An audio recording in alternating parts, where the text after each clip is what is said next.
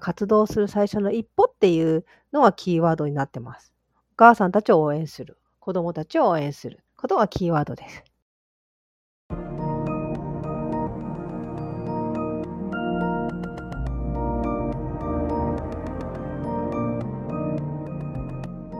NPO 法人まちづくりエージェントサイドビーチシティのポッドキャスト番組 SB キャストです。この番組は様々なステージで地域活動、コミュニティ活動をされている皆様の活動を紹介、活動のきっかけや思いを伺うポッドキャスト番組です。進行を務めますのは、私、フリーランスとしてプログラミング、アプリ開発、講師、書籍出版などを行いながら、この NPO の理事を務める高道恵です。どうぞよろしくお願いいたします。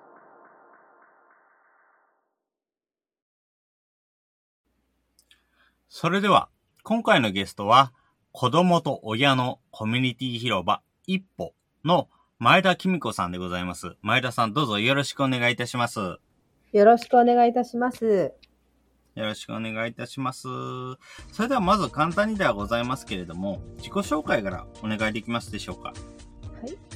えっ、ー、とですね、私はこの一歩の近くに生まれ育ちまして、大学までね、一歩のある場所でアルバイトとかをする、しておりました。それで、まあ、縁ありまして、えー、この一歩の場所、すべてのところの開発をあの司ったんですね。その時に私の、まあ、若かりし頃、この場所はものすごいこの地域の方ではとても賑やかな場所で私もとてもここへ行くのが楽しみだったんですね。なので、この一歩っていうところがもう一回、えー、富山の銀座になればいいなと思って、この前、この前の道を歩いていたって感じなんです。で、私は、あの、えー、高校、中学、高校、大学と剣道をやっておりまして、えっと、高校時代は富山県で一応1位個人戦1位になりまして部活に勤しんでいたって感じですね。あとは大学に入りましてからは経済学部だったので経営というのを学んでそのまま大学を卒業するとともに就職をして、まあ、子供ができた段階で、えっと、独立をしたって感じです。あの一応あの会社をやってまして不動産会社をやっているんですね。でその中でのここの地域を開発した時に地域の方のアンケートを取ったんですね。そしたらあのこの地域の人たちは子どもと一緒に遊べるスペースがないっていうアンケートが多かったのでそれに基づいて建物を建てる時に2階にこういうスペースを作りました。なるほど。ありがとうございます。地域の方にアンケートしていた結果、こういう子供と親のコミュニティ広場のような場所が必要なんだなということが見えてきたということなんですね。そうです。はい。ありがとうございます。はい、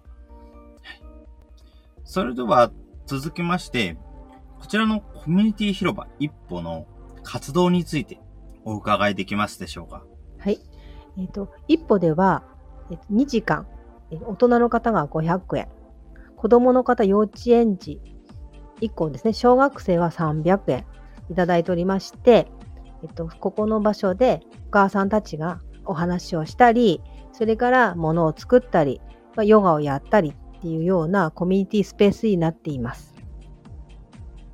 お母さんたちのあの一歩ということも含めています。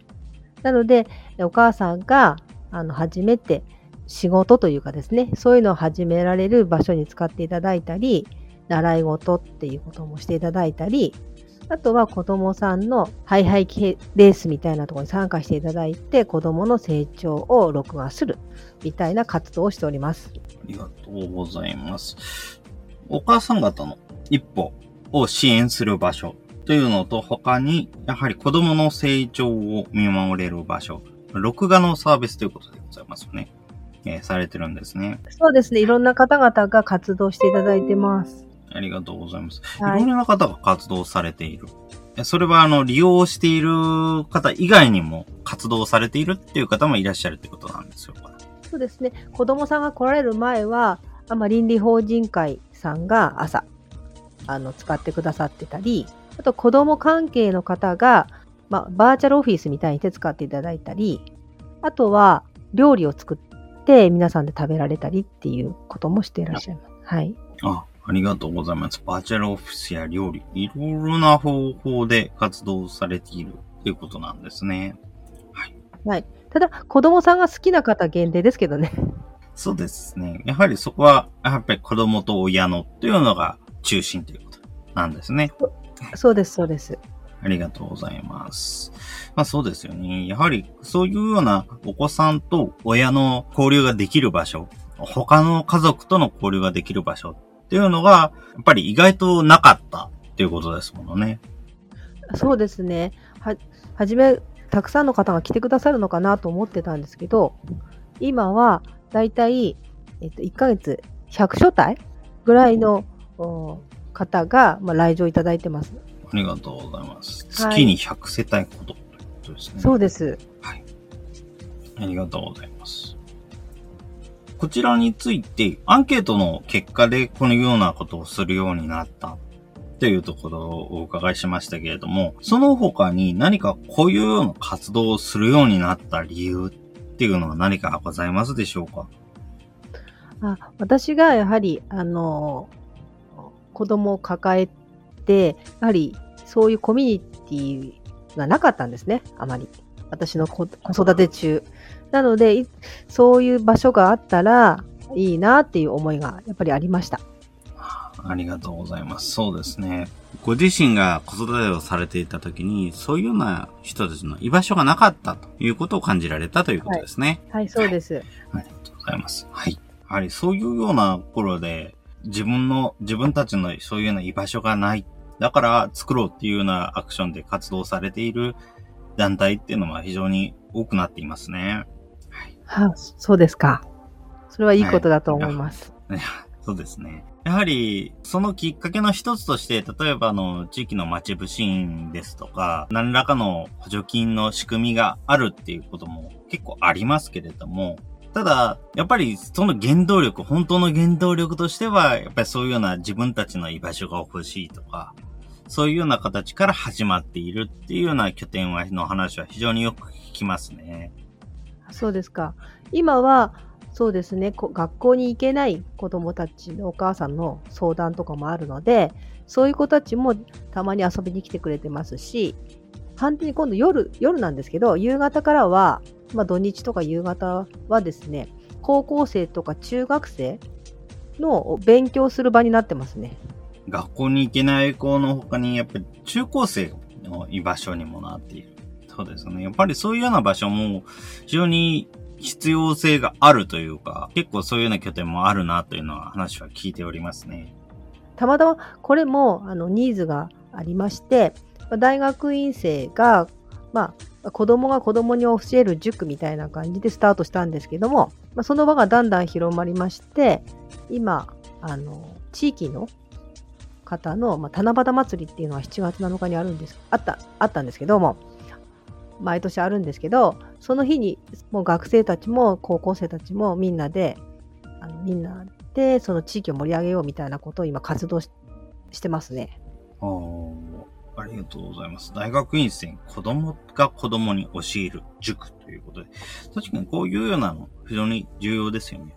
やはり、あまりにも遠い世代の人たちからだと、教わる側としてもなんとなくピンとこないと言いますか。そうなんです。やっぱり近い世代の人に教わった方がピンとくるっていうことはすごく多いと思うので、はい。なので、高校、今は高校生が中学生を教えて、アウトプットすることによって自分の知識をあの教えたりとかっていうことみたいな感じでココミュニティが広がってきてます。ああなるほど。確かに。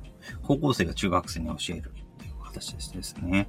はい。よく言われるのが、やはり知識っていうのは自分から応用するような段階になって初めて身につくっていうふうに言われますし、そういうような反復学習といいますか、そういうように実際に自分で表現をすることによって、その知識を定着させるっていうようなことにもつながってきますものね。はい、そうなんです。ありがとうございます。それでは続きまして、このような活動を行っていて、目的としていることあればお伺いできますでしょうか？あのですね、富山って、まあ、公立の学校が多いんですね。私立が1個ぐらいしかなくて。で、できれば、私はやはり、その、日本の歴史とかも学べる、まあ、現レシュタイナー学校っていうのを立ち上げたいなと思って、まあ、それは学校の選択という形で、そうやって広げていけたらいいなって思ってて。だから、小学校、中学校、高校みたいなものができたらいいなと思ってます。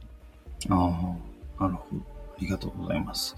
公立学校が多いということなんですね。で、それで、やっぱり学校を選択するようなことができるようになっていけばいいと。そうなんです。公立高校では学べない何か、プラスアルファの知識を学べる場としては、まず子供と親のこの一歩がはい、そうです。あればいいということなんですかね。そうです、そうです。ありがとうございます。そうですね。やはり自分は公立高校だけを通ってきましたので、あんまり私立の学校ってどんな感じなのかっていうのが正直あんまりよくわかってないんですけれども、やはりやっぱそういうようなところじゃないと学べないこと、そうじゃないとなかなか人生を通してでも学びにくいことっていうのもあると思いますので、やっぱりそういうようなところ、ことが若いうちから子供のうちから学べる場っていうのは非常に欲しいですよね。はい。私もそういうなんかですね、例えば、そのシュタイナー学校って、黄色の気持ちになって絵を描こうとか言うんですよ。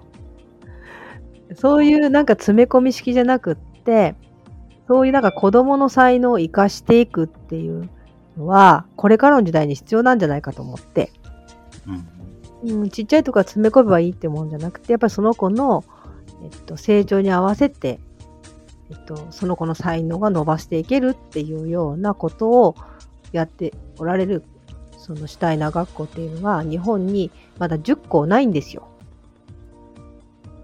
なので、あの私としてはその選択肢の一つなので、まあ、公立で全然あのいいわっていうお子さんに関してはいいんですけれども、まあ、最近は、えっと、比較的不登校というよりは積極的に学校に行かない子とかが多いみたいなのでその子たちがその個性豊かにやれるようなあの、まあ、フリースクールみたいなもんですねそういうのができたらいいなって思ってるんです。はい。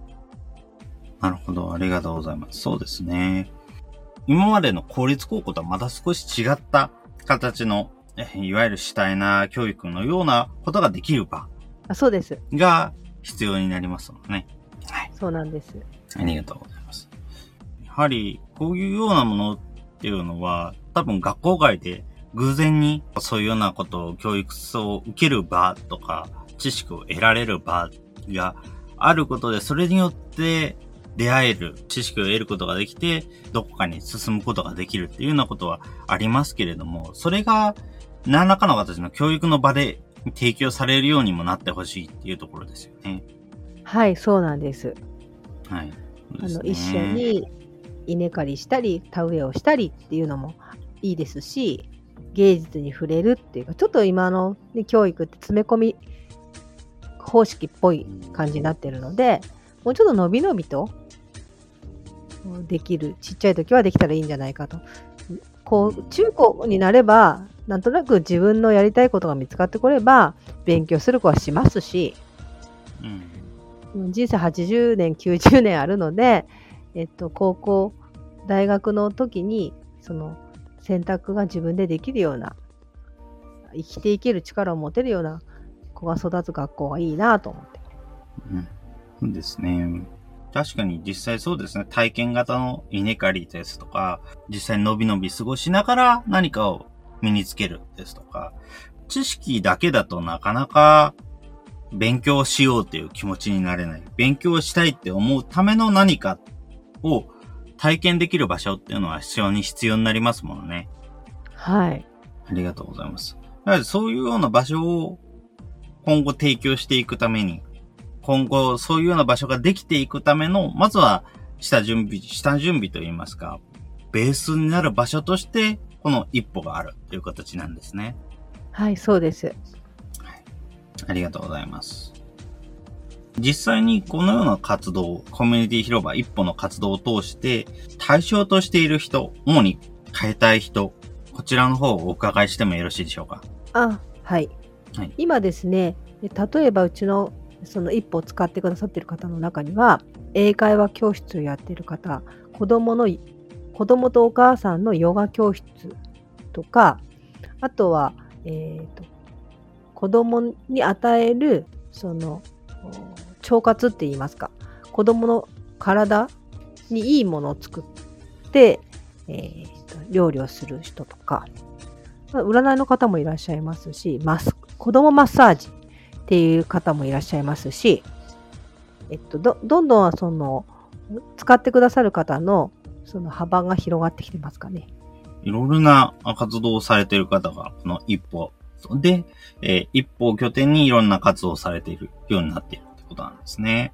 そうです。写真、子供とお母さんのかあの素敵な写真を撮る方は、あのここで、えっと広められてから事務所をね、持たれるようになった方もいらっしゃいます。子供とお母さんの写真。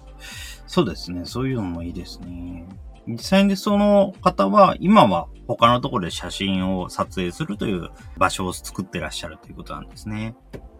あ、そうですね。でもたまにはあの活用していただいてますけれども、その形はすごくいいですね。はい。あとですね、PTA の方々が卒業式の時のものを作るのに使っていただいたりもしてます。ああ。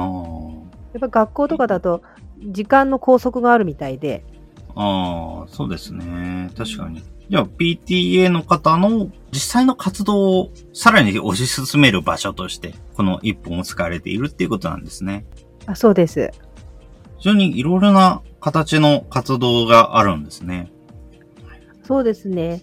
あと、あのうちはあのインスタグラムで今、だいたい1500ぐらいのフォロワーがいらっしゃるので、その方々が、まあ、ファンになっていただいて何回も来てくださる、また新しいお仕事、子供の心のケアをしたいとか、そういうお問い合わせはあります。また、またですね、お試しっていうことで、あのチャレンジコースっていうのを作ったりとかもしてます。ああ、チャレンジコース。それは、どういうような形なんでしょうか？あの、1回だけは無料でお貸しする。お部屋を、まあ、1時間1000円ぐらいなんですけど、それを無料でお貸しするとかしてます。あと、うちのインスタグラムに、あの、記事を載せてあげるとかですね。そういうあお手伝いをしてます。あと、一歩サポーターっていうの方もいらっしゃって、あの、例えば、えっと、ママちゃん会とかを、えー主催してくださる方は、あの入場料無料とか、そういうような形で支援させていただいてます。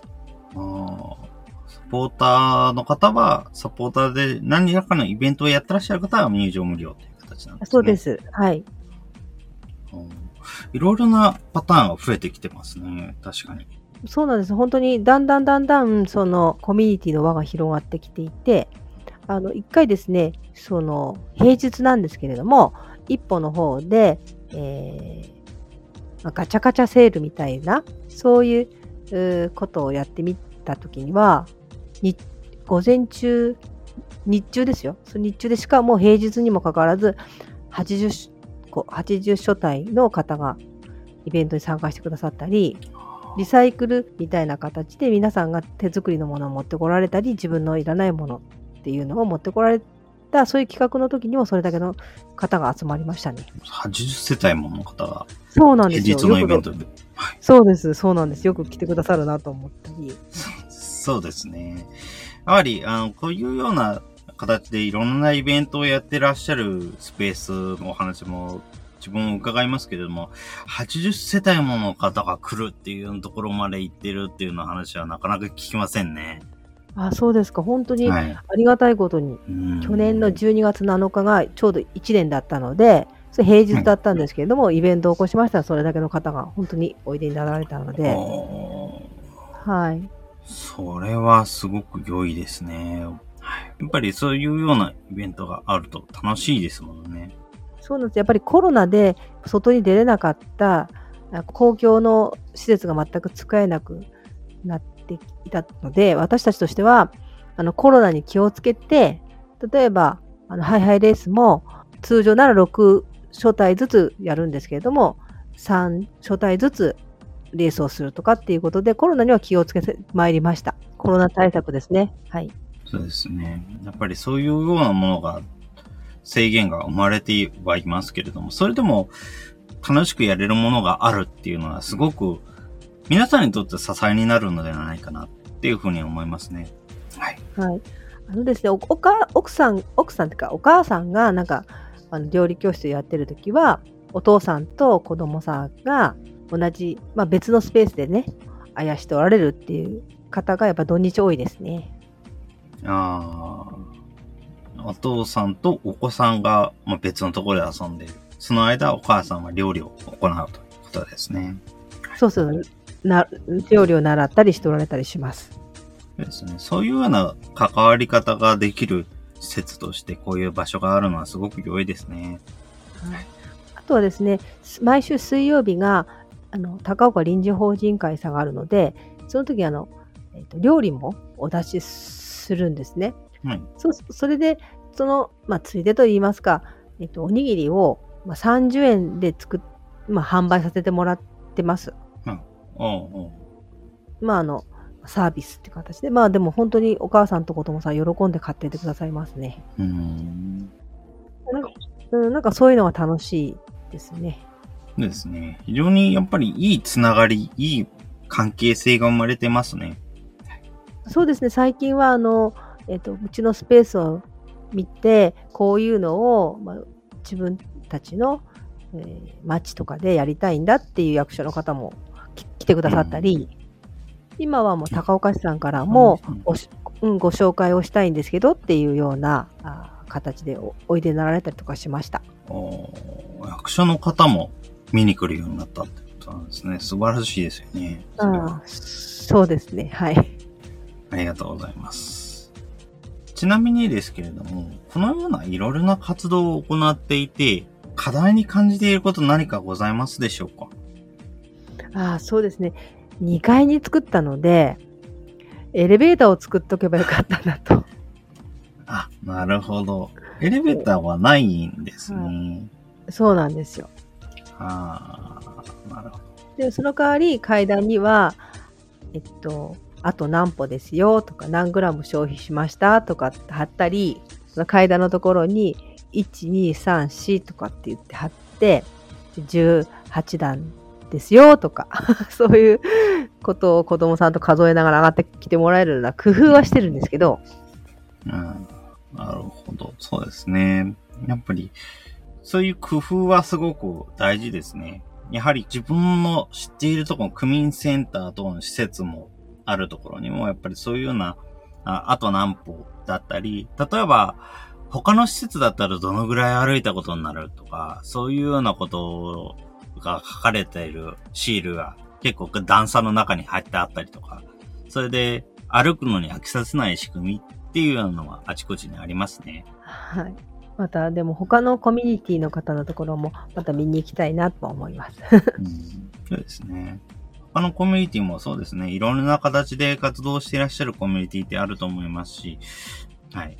今だったら、あのオンラインでそういうのを視察して回るっていうようなことをやってらっしゃる方もいますので、そのようなところで新しい何か、もっといい楽しみ方とか、もっといいやり方とかが見つかっていくといいですよね。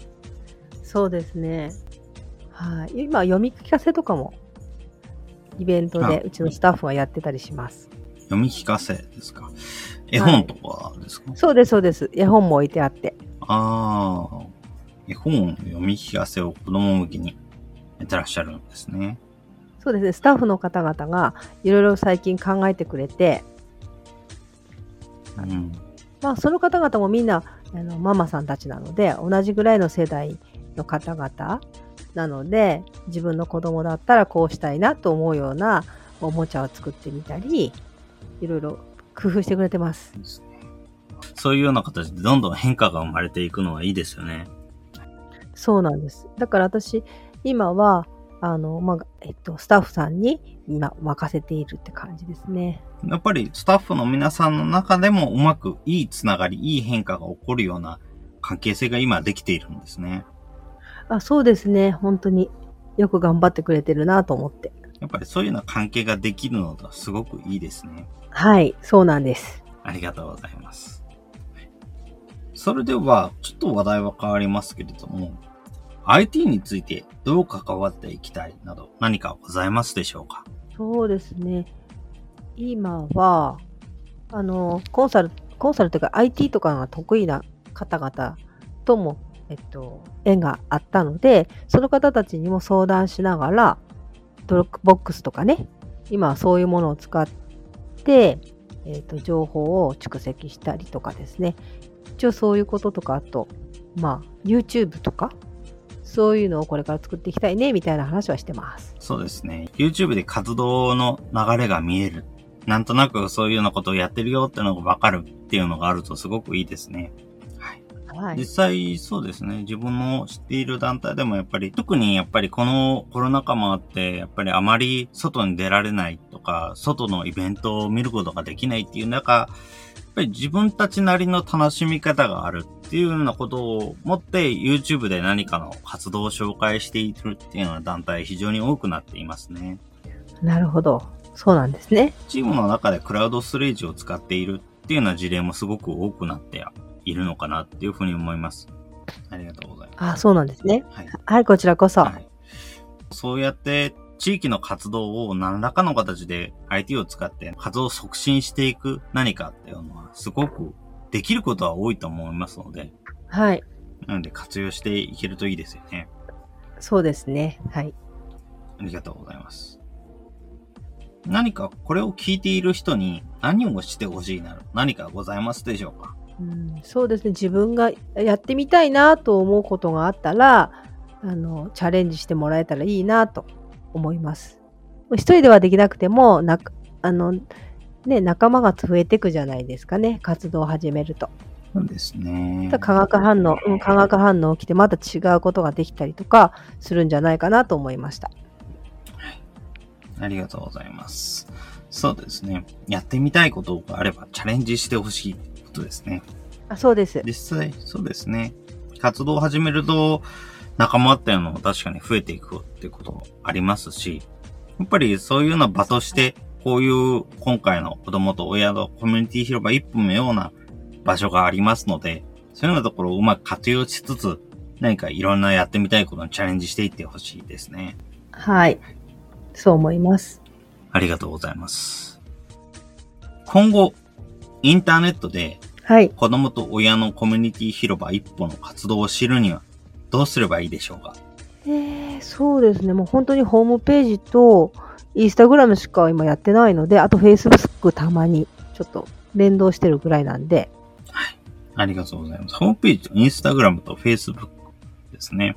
ありがとうございます。はい、そうです。はい。こちらの内容は、あの、ポッドキャストの概要欄というところがございますけれども、こちらの概要欄にリンク記載しておりますので、興味ございましたら、はいぜひそちらの方から一歩の活動を見ていただければいいなというふうに思います。はい、ありがとうございます。非常にデザインもいいですよね。自分も今回いろんなところに、次どこの方に声をかけようか。せっかくですからやっぱり最近ちょっとあんまり声をかけられていないのでコミュニティスペースとかの活動の方にお話を伺えればいいなっていうところで探してた結果、非常にデザインの面白いポップなところを見かけたので、あ、じゃあこちらのことに話を聞いてみようかなっていうふうに思った結果、こちらの方にお話を伺いしたことになりましたので、あどうもありがとうございます。本当に、あの、みんなよく頑張ってくれて、うんはい。ホームページ屋さんとつないでくださった方とかには感謝してます。ですね。いいですよね。ああいうところが、なんか入り口にあると、やっぱり参加しやすいですし、お手表も見えていると関わりやすくなりますので、とてもいいですね。ありがとうございます。ありがとうございます。それでは、最後の方になりますけれども、はい。子供と親のコミュニティ広場一歩、活動のキーワード、お伺いできますでしょうかまあ、本当に、おとあの最初の一歩ってことですね。なんか活動する最初の一歩っていうのがキーワードになってます。お母さんたちを応援する。子供たちを応援することがキーワードです。はいありがとうございます。そうですね。最初の一歩。そういう最初の一歩っていうのは、一番ハードルは高いかなというふうに思います。敷居自体はどんどん低くなっているものもありますけれども、最初の一歩を踏み出すのにちょっと気が引けるというか、ちょっとハードルを感じてしまうっていうようなところはすごく多いと思いますので、やっぱりそこを、踏み出してほしい。踏み出すときに、もう少し勇気を持ってほしいっていうのはありますね。あはい。なので、えっと、まあ、一歩は、子供と大人たちがやってみたいと思い描く夢の最初の一歩を応援する場所なんですね。はい、で、たくさんの夢を叶えたいと一歩踏み出した人たちと、その夢を応援したいと思う人たちが出会って集う場所でもあるんですね。なるほど。そういうようないろんな人たちが、たくさんの夢を叶えたいという人たちが集う場所ということでですね。それはいいですね、とても。はい。何かやっぱり私も誰かの夢に関わることで、まあ、自分の自身の夢にも向き合うことできますし大人の大人から子供の夢を持つ素晴らしさを伝えてもらいたいですね。子供の頃からやっぱ夢持った方がいいなと思って。そんな思いで一歩を作りました、はい、ありがとうございます。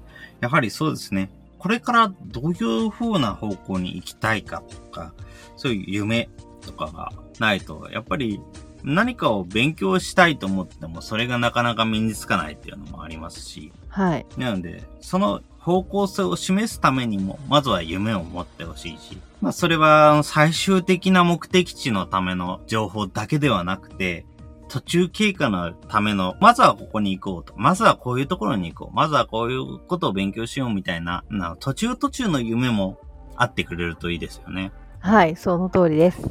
ありがとうございます。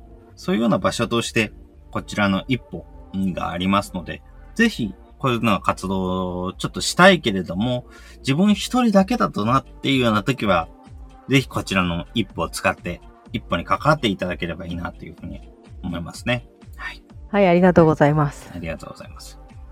その他何か、これはぜひ言っておきたいなとか、そういうようなことは何かございますか？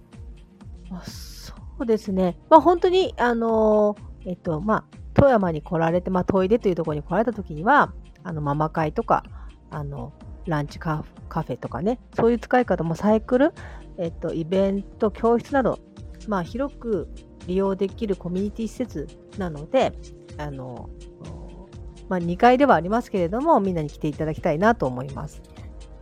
あの、食べ物持ち込み可なので、1階にスーパーマーケットもございますので、下で買って上上がってきていただければと思いますし、駐車場はそのスーパーがついてますので、あの250台以上は車で来れますので。そうですね。そこはちょっと特徴ですかね。はい。そうですね。そういうような場所で、例えば帰り道に、買い物の帰りに寄れるとか、そういうような場所として、そうですね。あるのはすごくいいですね。はい。はい。はいあとあの靴を脱いでいただくので、ゆっくりと過ごしていただけるかと思います。そうですね。それもすごくゆっくり過ごすのに重要なところですよね。はい。変な場所の一つとして、ゆっくり過ごせる場所として、ぜひこちらのコミュニティ広場一本に関わっていただければいいかなというふうに思います。はい。ありがとうございます。こちらこそ。それでは、今回のゲストは、子供と親のコミュニティ広場一歩前田紀美子さんでございました。前田さんどうもありがとうございました。こちらこそありがとうございました。またおいでください。ありがとうございました。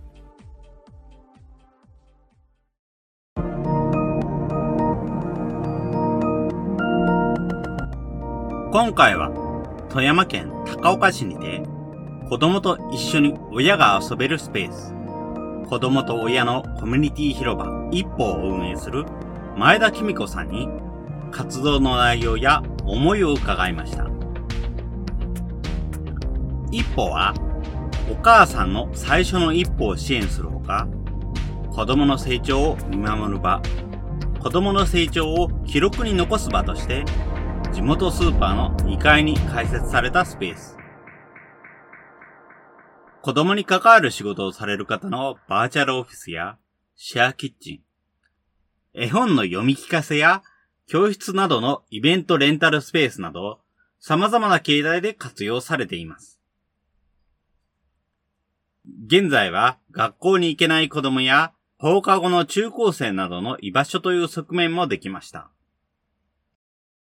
大学生が高校生に、高校生が中学生に、近い学年の子供同士で教え合うなど、多様な子供と親の居場所となっています。現在は IT の活用についても、詳しい人と相談しながら着々と準備中。インスタグラムなどでの情報発信のほか、 Dropbox を使った情報の整理などの施策を実施しています。また、YouTube での情報発信なども現在検討中とのこと。自分がやってみたいということがあったら、チャレンジしてほしい。一人ではできなくても、活動を始めたらいつの間にか仲間が増えていく。そして、また今までと違うことができるようになっていく。そのきっかけとなる場として、この子供と親のコミュニティ広場一歩を使ってほしい。そう思い、情報の輪を広げています。子供と親のコミュニティ広場一歩の活動のキーワードは、活動の最初の一歩。お母さんたちを応援する。子供たちを応援する。そのための場所。最初の一歩はなかなか踏み出しづらい。一歩は子供と大人たちがやってみたいと思い描く夢の最初の一歩を応援したい。たくさんの夢を叶えたいと一歩踏み出した人たちとその夢を応援したいと思う人たちが集う場所。夢があることによって学びの方向性も定まる。まずはどうすればいいかがわかる。夢を見つけたものの、自分一人だけで進むのは不安だな、と感じた人は、まず、子供と親のコミュニティ広場一歩を訪ねてみませんか？このポッドキャストの感想は、Twitter や Facebook などで受け付けています。ハッシュタグ sbcast045 アルファベットで sbcast 数字の045こちらのハッシュタグをつけて投稿いただけると幸いです。それらが使えないという方は、まちづくりエージェントサイドビーチシティサイトのお問い合わせフォームなどからご連絡ください。また、SB キャストでは、継続のための寄付受付を行っています。毎月1000円の月額サポートの内容となります。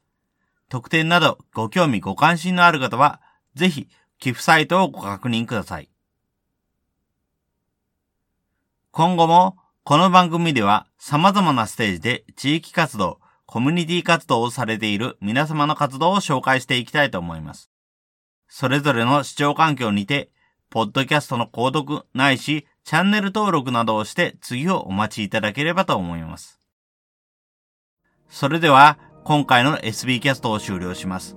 お聞きいただきましてありがとうございました。